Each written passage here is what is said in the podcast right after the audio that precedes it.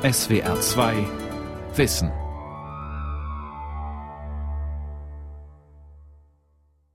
Mit der SWR 2 Aula und dem Thema Sei du selbst, habe Mut zum eigenen Mut, Pädagogik mit Courage am Mikrofon Ralf Kaspari.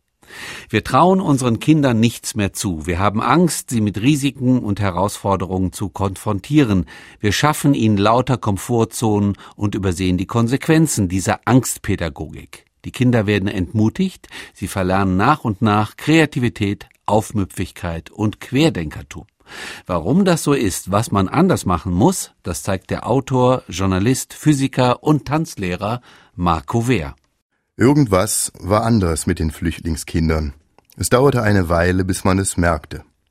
Wenn die Burschen mit ihren klapprigen Fahrrädern vom Sperrmüll um die Ecken sausten und lachend über die Bürgersteige schanzten, dann taten sie das mit einer Geschwindigkeit, einem Geschick und einer Freude, die man bei uns, zumindest im städtischen Raum, nur noch vereinzelt sieht. Unsere Kinder findet man selten alleine auf der Straße, dafür umso häufiger in Begleitung der Eltern zum Beispiel im Café, mit einem Kindercappuccino in der Hand. Weil die Gespräche der Erwachsenen die Kleinen verständlicherweise langweilen, quengeln sie oder vertreiben sich die Zeit mit dem Smartphone. Das wiederum gibt den Erwachsenen einen willkommenen Anlass für einen kulturpessimistischen Diskurs. Man beklagt den Wandel der Zeit und dass Kindheit früher etwas ganz anderes war. Da spielte man draußen im Dreck und nicht in einer zweidimensionalen, aseptischen Computerwelt. Das mag stimmen.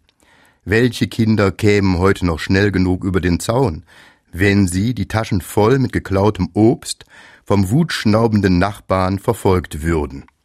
Aber ist das die Schuld der Kinder? Ist es deren Wille, mit den Eltern Kaffee trinken zu gehen oder sich Hand in Hand mit Mama und Papa die Schaufensterauslagen anzugucken? Wohl kaum. Es ist doch eher eine zwangsläufige Konsequenz der Rollen, die wir Erwachsene den Kindern und Jugendlichen unserer Zeit zudenken. Und die Kinder machen einfach das, was sie immer getan haben. Sie besetzen vertrauensvoll die Verhaltensnischen, die die Älteren für sie vorgesehen haben, bis sie diese in der Pubertät hoffentlich auch in Frage stellen. Deshalb kommt das verbreitete Wehklagen, die Kinder würden sich seltsam entwickeln und fragwürdige Verhaltensweisen an den Tag legen, wie ein Bumerang auf uns Erwachsene zurückgeflogen. Was nun Rollen und Verhaltensnischen sowie die damit verbundenen Entwicklungsräume angeht, so haben sich diese in den letzten 30, 40 Jahren tatsächlich grundlegend verändert. Freiräume, in denen Zeit selbstverantwortlich gestaltet werden kann, mit all den damit verbundenen Chancen, aber auch Risiken, sind von der Wiege bis zum Studienabschluss selten geworden eine Ausnahme, bildet vielleicht das sorgsam inszenierte Gap Year, in welchem man nach dem Abitur wahlweise in Neuseeland Natursteinmauern aufschichtet oder in einem chilenischen Elendsviertel den Straßenkindern das Violinespielen beibringt. Ansonsten herrscht gerade in Mittel- und Oberschicht ein engmaschiger Geist der Planung. Das mag vor der Hand vernünftig erscheinen. Wir sind jetzt alle Teil einer globalen Welt, mit einem nie gekannten Konkurrenzdruck. Zeit zu vertrödeln, die Kinder und Jugendlichen einfach sich selbst zu überlassen, scheint in diesem Lichte fahrlässig zu sein. Das ist eine mögliche Lesart. Aber wie wäre es mit einer anderen? Die Welt ist für uns Erwachsene in ihrer weltumspannenden Komplexität so unübersichtlich und wenig greifbar geworden, dass wir ängstlich versuchen, Inseln der Ordnung zu schaffen, um uns der Illusion hinzugeben, dass das Leben und der Erfolg konstruierbar seien.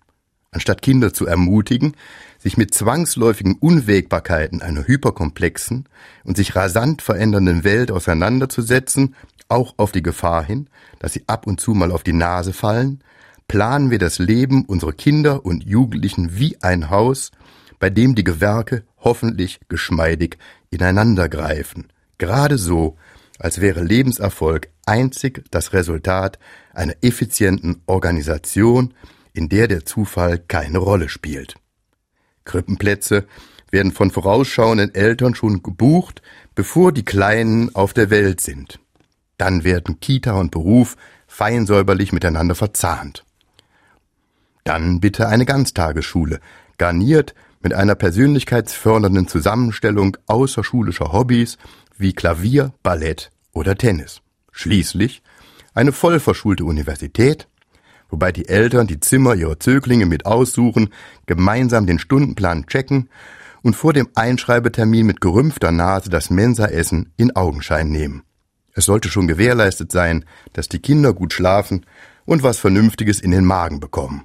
Das Studium, ein lang ersehnter Aufbruch in ein selbstbestimmtes Leben, das ist für viele Schnee von gestern. Egal, welche Lesart man bevorzugt, kann man darüber nachdenken, ob die Schwerpunkte, die wir Erwachsene für Kinder und Jugendliche in Erziehung, Schule und Universität setzen, tatsächlich zu deren Bestem sind oder nur dazu dienen, unser Gewissen zu beruhigen und unsere eigenen Ängste zu lindern. Egal, ob wir Eltern, Erzieher, Lehrer oder Professoren sind, vermutlich haben wir zumindest ein gemeinsames Ziel. Wir möchten Kindern und Jugendlichen Fertigkeiten, mentale Werkzeuge, soziale Kompetenzen und Könnensbewusstsein an die Hand geben, damit sie in der Lage sind, auch mit der Lebenswirklichkeit außerhalb von Elternhaus und Bildungseinrichtungen zurechtzukommen, um schlussendlich ein selbstbestimmtes und zufriedenes Leben führen zu können. Und das größte Unglück wäre doch wohl, wenn wir uns eines Betrugs schuldig machen würden, indem wir ihnen in Erziehung und Bildung eine Wirklichkeit vorgaukelten, die mit dem echten Leben nach Abschluss der Berufsausbildung nichts zu tun hat. Provokativ formuliert. Die von uns mit guten Vorsätzen geschaffenen Schutzräume hätten dann eine vergleichbare Funktion wie ein Glashaus für wachstumsoptimiertes Gemüse. Dessen Gedeihen ist genau so lange gewährleistet, wie der Wind nicht zu stark weht. Aber was passiert, wenn das Glashaus im Sturm zu Bruch geht? Dann gibt es ein schmerzhaftes Erwachen. Ist diese Sorge begründet oder völlig überzogen? Wenn man genauer hinschaut, mehren sich die Zeichen, dass wir uns leichtsinnigerweise die Welt in Erziehung und Bildung schön lügen. Und diese Form von Realitätsverleugnung macht dann Konsequenzen möglich, vor denen man mit Fug und Recht Angst haben darf. Ein zugegeben extremes Beispiel hat in jüngerer Zeit Verteidigungsministerin Ursula von der Leyen geliefert. Frau von der Leyen möchte der fordernden Rekrutenausbildung bei der Bundeswehr mit ihren anstrengenden Gewaltmärschen die Härte nehmen. Jeder soll mitmachen dürfen. Zum einen möchte von der Leyen nicht, dass Frauen benachteiligt werden. Zum anderen fällt es auch jungen männlichen Soldaten zunehmend schwerer, die geforderten Leistungen zu erbringen. Außerdem braucht die schrumpfende Bundeswehr dringend Personal. Und es gibt nach ihrem Verständnis in der Armee genug Aufgaben, bei denen man nicht nur durch den Schlamm rutschen muss. Das Problem? Nach der Meinung erfahrener Militärausbilder wären Soldaten und Soldatinnen dann auf reale Einsatzsituationen nicht mehr vorbereitet. Es wäre also nicht auszuschließen, dass das politisch korrekte Verhalten der Verteidigungsministerin im schlimmsten Fall fatale Konsequenzen hätte. Wenn nämlich ein im Hindukusch groß gewordener Taliban noch behende liefe während Soldaten der Bundeswehr auf einem Rückzug die Puste ausginge und gerade kein gepanzertes Fahrzeug zur Flucht bereit stände. Doch unabhängig von einem solchen Extrembeispiel, Anzeichen einer vielleicht gut gemeinten, aber trotzdem fragwürdigen Realitätsverleugnung zeigen sich auch in vielen anderen Lebensbereichen. Bleiben wir bei der oben gemachten Beobachtung. Auf der Straße tobende Kinder die ohne elterlichen Schatten ihre Zeit selbst bestimmen, sind im städtischen Raum Ausnahmeerscheinung. Stattdessen betreutes Leben. 24 Stunden am Tag. Selbst Kinder im Alter von vier Jahren werden von ihren Eltern gerne gehoben und geschoben. Auch zu Hause ist das Leben selten motorisch spannend und anregend. Da wird ebenfalls viel gesessen, günstigenfalls mit einem Buch in der Hand. Folgerichtig haben sich motorische Fertigkeiten der Kinder und Jugendlichen in unserer behüteten Welt ziemlich verschlechtert. Wenn vierjährige Kinder heute zu uns in den Tanzunterricht kommen, dann können sie oft nicht rückwärts laufen, es fällt ihnen schwer, auf einem Bein zu balancieren, und sie trauen sich nicht, von einer 20 Zentimeter hohen Treppenstufe zu springen.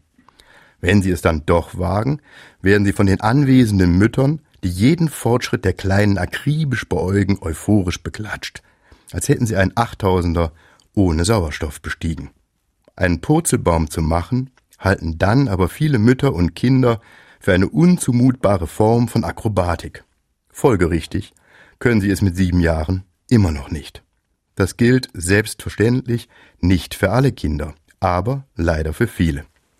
Käme es zu einer vergleichbaren Deprivation im sprachlichen Bereich, dann würden die Kinder bei der Einschulung nuscheln und stammeln.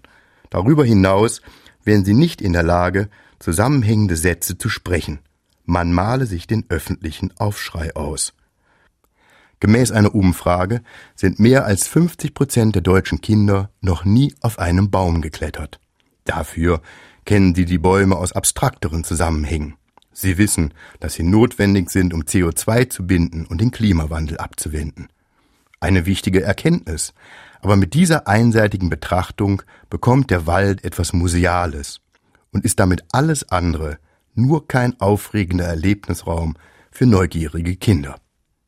Und wenn diese dann doch mal wagen möchten, einen echten Baum mit Händen und Füßen zu erklettern, dann können besorgte Eltern einen zertifizierten Baumkletterkurs buchen.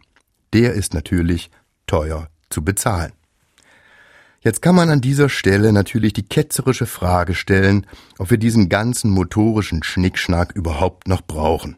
Jede Zeit hat ihre eigenen Herausforderungen.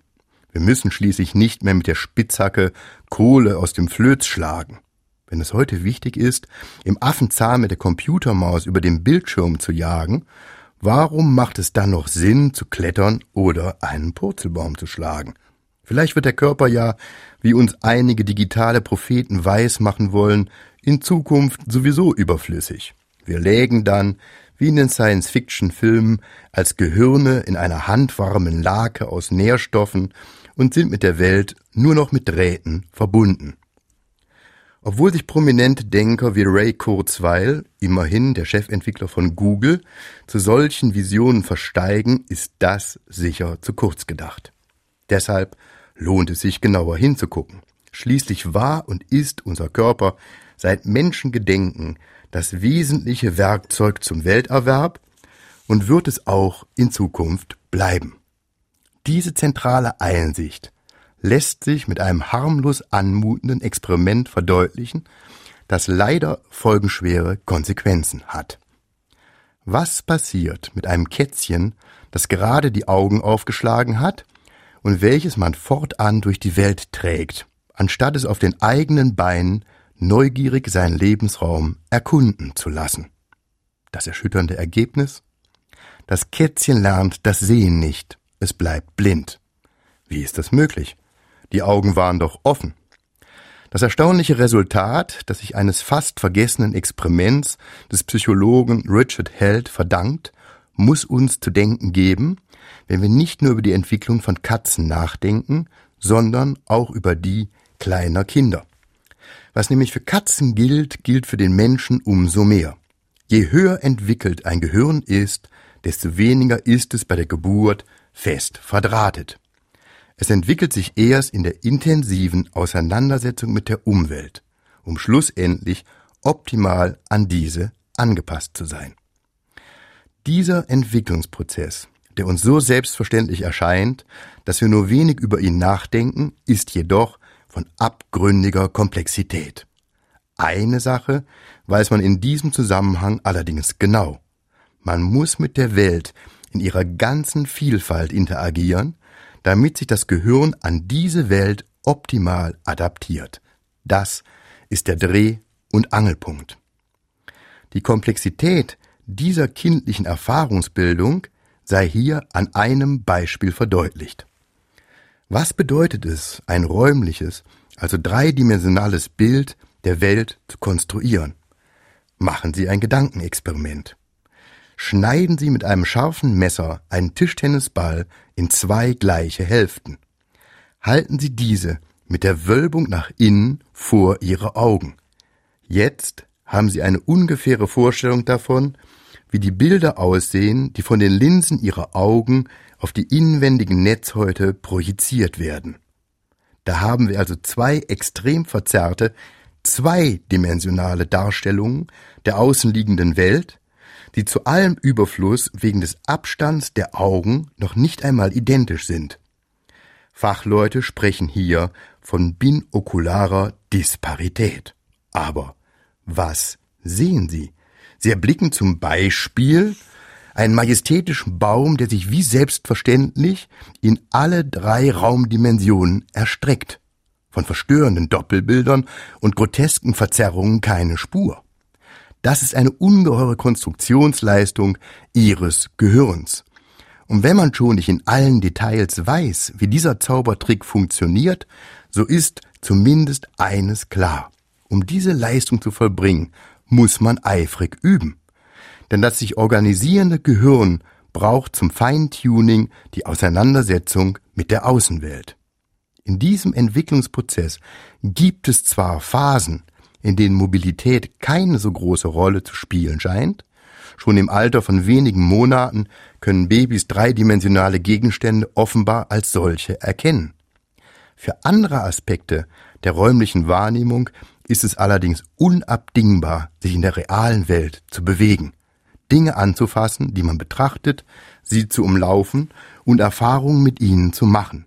Tun Kinder das nicht, besteht die Gefahr, dass die Passivität einschneidende Folgen hat. Dieser Umstand ist experimentell gut belegt. Man zeigt einem kleinen Kind zum Beispiel ein Spielzeug und versteckt es dann auf einem Tisch mit vielen anderen Sachen, so dass es das Spielzeug von seinem Standpunkt nicht sehen kann. Trägt man das Kind nun um den Tisch herum, so dass es das Spielzeug finden könnte, wenn es richtig hinsehe, dann entdecken viele der getragenen Kinder das Spielzeug nicht. Dürfen sie aber auf ihren eigenen Beinen um den Tisch laufen, finden sie es öfter. Bekannt ist auch das Experiment von Richard Walk und Eleanor Gibson. Bei diesem legt man eine stabile Glasplatte über einen Abgrund. Auf der einen Seite ist die Mutter, die das Kind zu sich locken möchte. Kinder mit wenig Bewegungserfahrung kriechen zielsicher auf sie zu und würden böse stürzen, wenn die Glasplatte sich nicht hielte. Kinder, die gewohnt sind, sich zu bewegen, machen diesen Fehler nicht. Sie verharren trotz der Lockrufe auf der sicheren Seite, weil sie den Abgrund erkennen und mental vorwegnehmen, was es bedeuten würde, hinunterzufallen.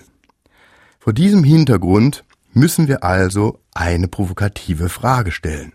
Wie ist es zu bewerten, dass in Kindergärten Bäume gefällt werden und Erzieherinnen regresspflichtig gemacht werden, wenn ein Kind vom Baum fällt? Wäre es nicht besser, den Baum stehen zu lassen und den Kindern das Klettern beizubringen? Vor allen Dingen, weil gerade die am häufigsten stürzen, die nicht klettern können. Genauso wie die Kinder häufiger ertrinken, die nicht in der Lage sind, zu schwimmen. Um zu erkennen, dass eine ausgeprägte Angst vor dem Risiko nicht nur individuelle Konsequenzen hat, sondern auch gesellschaftliche, lenken wir unseren Blick nun kurz nach Amerika. In den USA laufen Eltern, die ihre Kinder zur Selbstständigkeit erziehen wollen, Gefahr, bestraft zu werden. Im schlimmsten Fall droht ihnen sogar, das Sorgerecht zu verlieren. Kinder alleine auf dem Weg zur Schule sind ein No-Go. Und eine New Yorker Mutter Leonore Skinesi, die das partout nicht einsehen wollte und ihren Sohn alleine mit der U-Bahn fahren ließ, wurde mehrmals öffentlich zur schlechtesten Mutter des Jahres gewählt. Das Beispiel Amerika zeigt nun in aller Deutlichkeit, dass wir überbehütete Kinder nicht nur um elementare Welterfahrungen betrügen. In den USA wurde nämlich ein wissenschaftliches Ergebnis publik, das aufhorchen lässt. Interessanterweise ging es in diesem Zusammenhang nicht um das Wohl der Kinder und ihre Fähigkeit, das Leben zu meistern. Ausschlaggebend waren ökonomische Befürchtungen. Im Fokus stand nämlich die seit Jahren schwindende gesamtgesellschaftliche Kreativität. Die renommierte amerikanische Kreativitätsforscherin Kyung Hee Kim redet gar von einer ausgemachten Kreativitätskrise. Gemäß ihrer Untersuchung hat die Fähigkeit der Kinder, ungewöhnliche Ideen hervorzubringen, seit 1990 rapide abgenommen. Darauf konnte man sich anfänglich keinen rechten Reim machen, denn es gibt ja den bekannten Flynn-Effekt. Seit Generationen werden Jugendliche im Intelligenztest immer besser.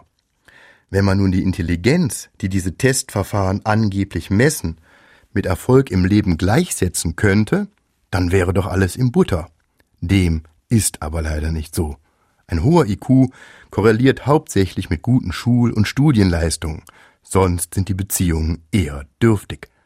Selbst Nobelpreisträger und Schachgroßmeister müssen definitiv keine Mitglieder eines hochbegabten Clubs sein. Der Nebel lichtete sich, als man genauer hinsah und die Kindheit vor 30 bis 40 Jahren mit der von heute verglich. Der wesentliche Unterschied? Damals gab es eben keine allgegenwärtigen elterlichen Spielebestimmer, die sorgsam darauf achteten, dass die Art der Beschäftigung und das gesellschaftliche Umfeld der intellektuellen Entwicklung und potenziellen Karriere zuträglich waren. Wenn Kindern langweilig war, dann lag es allein in ihrer eigenen Verantwortung, diesen Zustand mit einer guten Idee zu ändern und für Heranwachsende war es eine spannende Herausforderung, den eigenen Aktionsradius beständig zu vergrößern und die damit verbundenen Schwierigkeiten zu meistern. Das war aufregend und manchmal auch nicht ohne Gefahr. Zuerst die Straße vor dem Haus, dann Wald, Wiesen und Bäche erkunden, Freunde finden, aber auch Menschen meiden, die einem nicht wohl gesonnen sind. Wenn man sich die Freiheit auf diese Weise Schritt für Schritt erschließt, dann wachsen die Problemlösungskompetenz und das Gefühl, herausfordernden Situationen gewachsen zu sein, auf ganz natürliche Weise. Und es ist wirklich schwer zu verstehen, dass ein einfaches Spielzeug wie ein Stock, der in den Händen eines fantasiebegabten Kindes zum Schwert oder Hexenbesen wird, mehr Einfallsreichtum erfordert als eine bunte Transformer-Figur aus Plastik, deren Bedeutung Regisseure und Spieleentwickler in ihren Skripten schon festgelegt haben? Kreativität und Mut braucht man also, um seinen Lebensraum zu erkunden, eigenständig Spiele zu erfinden und Lösungen für Probleme zu entwickeln. Damit wären wir dann aber auch direkt bei den Schlüsselkompetenzen freien Unternehmertums für die man in Amerika mit seiner Young Man Go West Mentalität sensibilisiert ist und die rasant zurückzugehen scheinen. Kann es also sein, dass mit gut gemeintem Überprotektionismus das Kind mit dem Bade ausgeschüttet wird? In letzter Konsequenz werden wohl tatsächlich nicht nur die Kinder geschädigt. Da Kreativität und Mut fehlen, leidet auch die gesellschaftliche Innovationsfähigkeit. Und es lohnt sich in diesem Zusammenhang über eine weitere Frage nachzudenken. Stehen die Kreativitäts- und Mutkrise, über die auch in Deutschland geklagt wird, und die endemisch wachsende Zahl depressiver junger Menschen in einem Zusammenhang? Gemäß einer gerade erschienenen Studie der Barmer Ersatzkasse sind 25 Prozent der 18 bis 25-Jährigen in Deutschland depressiv. Wenn man Kreativität als Fähigkeit auffasst, für Probleme Lösungen zu finden, und diese Fähigkeit aber schwindet und gleichzeitig selbst auferlegte und vom Umfeld an die jungen Menschen herangetragene Anspruchshaltungen immer größer werden, dann könnte das tatsächlich einen verhängnisvollen Cocktail ergeben. Zu dieser Vermutung würde auch die Beobachtung passen, dass an den Universitäten kreative und nicht angepasste Querköpfe immer seltener zu finden sind. Auf einer der letzten Nobelpreisträgertagungen in Lindau beklagten die Laureaten, dass von all den hochbegabten Studenten mit ihren Stipendien im Auditorium während der gesamten Zeit nicht eine vernünftige Frage gestellt worden war junge Wissenschaftler als brillant biedere Erfüllungsgehilfen, aber von visionären Ideen keine Spur? Und die Volkswagen Stiftung sucht für ihr Freigeister Fellowship verzweifelt Promoventen, deren Arbeit gegen den Strich gebürstet sind, um sie mit viel Geld zu unterstützen. Das Problem? Sie finden fast keine. Aber ist das verwunderlich? In einem Wissenschaftssystem, das als Spiegel der Gesellschaft das Risiko meidet wie der Teufel das Weihwasser, hätten ein Kopernikus, ein Kepler, Darwin oder Einstein heute noch die Möglichkeit, eine akademische Karriere zu machen und wissenschaftliche Reputation zu erlangen? Das ist nur schwer vorstellbar. Wissenschaftlicher Erfolg hängt im gegenwärtigen Forschungsbetrieb nämlich vorwiegend vom Urteil Gleichgesinnter ab, die Arbeiten Gleichgesinnter beurteilen, die in Journalen Gleichgesinntes veröffentlichen. Ein hochgradig rückbezügliches System, das für große gedankliche Umbrüche wohl nicht das optimale Umfeld bietet. Die Angst vor dem Risiko, die wir schon in der Kindeserziehung so deutlich beobachten, hat also erhebliche Konsequenzen, individuelle und gesellschaftliche. Wenn man schon von Kindesbeinen an nicht unterstützt wurde, sich belastenden Situationen zu stellen, dann wird sich die Schlüsselkompetenz mit Einfallsreichtum und Zuversicht Herausforderungen anzugehen nicht entwickeln. In der Folge wird man solche Situationen logischerweise meiden, da man sich ihnen nicht gewachsen fühlt und sie einem Angst einjagen. Und die Angst wird zu einem Lebensgefühl, wenn man damit Erschrecken feststellt, dass das Leben nach der Ausbildung mit dem wohltemperierten Glashaus der frühen Tage wenig bis gar nichts zu tun hat. Wenn eine einzige Stelle zu vergeben ist und sich 50 Leute bewerben, dann wird es genau 49 lange Gesichter geben. Sollen wir dann denen, die keinen Arbeitsplatz bekommen, wie in manchen Schulen eine tröstende Urkunde geben, herzlichen Glückwunsch zum 49. Platz, das hast du ganz toll gemacht. Wir danken dir für deine Teilnahme. Diese Wirklichkeitsverweigerung, die dem Kind angeblich Frustration ersparen soll, ist in einem realen Kontext albern und verantwortungslos. Wenn wir unseren Kindern nicht helfen, Mut und Kompetenz und damit verbundenes Selbstbewusstsein zu erlangen, dann sind spätere große Enttäuschungen vorprogrammiert. Wäre es deshalb nicht besser, in Schule und Erziehung Kinder und Jugendliche an Herausforderungen heranzuführen und ihnen zu helfen, mit diesen und zwangsläufig auftretenden kleinen Rückschlägen umzugehen? Das wäre vernünftig. Vor allen Dingen, wenn man in Rechnung stellt, dass die mittlerweile verbreitete Glashausmentalität eine virale Komponente hat. Wenn man selbst nicht gelernt hat, kreativ zu improvisieren, Gefahren und Belastungen auszuhalten und solche Situationen deshalb als angstbesetzt erlebt, dann wird man solche fordernden Momente sicher nicht den eigenen Kindern zumuten. Da bleibt nur zu hoffen, dass diese selbst irgendwann den erstickenden Schutzraum, der aus unserer eigenen Angst gebaut ist, mutig mit einem Stein von innen zerschmeißen. Denn die Sicherheit ist trügerisch und in letzter Konsequenz gefährlich.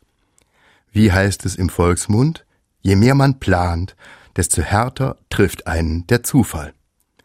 Aus diesem Grund kann es gerade in der Erziehung von Kindern und Jugendlichen ein Ausdruck echter Liebe sein, ihnen die Lösung bestimmter Probleme einfach selbst zu überlassen, auch wenn das anfänglich mit Schwierigkeiten verbunden ist.